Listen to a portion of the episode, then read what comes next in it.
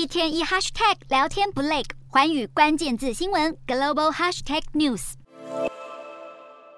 巴黎加油站外排起长长车龙，因为道达尔集团等法国能源业者宣布，十六号开始不再对汽油提供折扣。法国民众也向镜头诉苦，油价昂贵让日子很难过。然而，全球对石油需求的前景却恐怕不妙。十四号，石油输出国组织 OPEC 报告预估，今年石油预期将增加每天两百五十五万桶，却比先前的预测少了十万桶，更是四月以来第五次的下修。就连明年的需求成长预期也调降，理由是通膨上扬和升息，使得全球经济挑战日益严峻。然而，这是 OPEC Plus 产油国联盟十二月四号政策会议之前的最后一份报告，也让其减产计划格外引发关注。这一头，贫穷国家不忘趁着埃及气候峰会 COP Twenty Seven，要求已经赚得盆满钵满的大型油国和能源企业付出代价。然而，中国新冠确诊数在攀升，让石油需求量出现下滑危机。十四号重挫油价，布兰特原油和西德州原油期货双双大跌超过百分之三甚至以上。不过，黄金现货价格持平，站稳每盎司一千七百七十美元关卡。然而，美元跟美债直利率上扬，让金价还是有压力。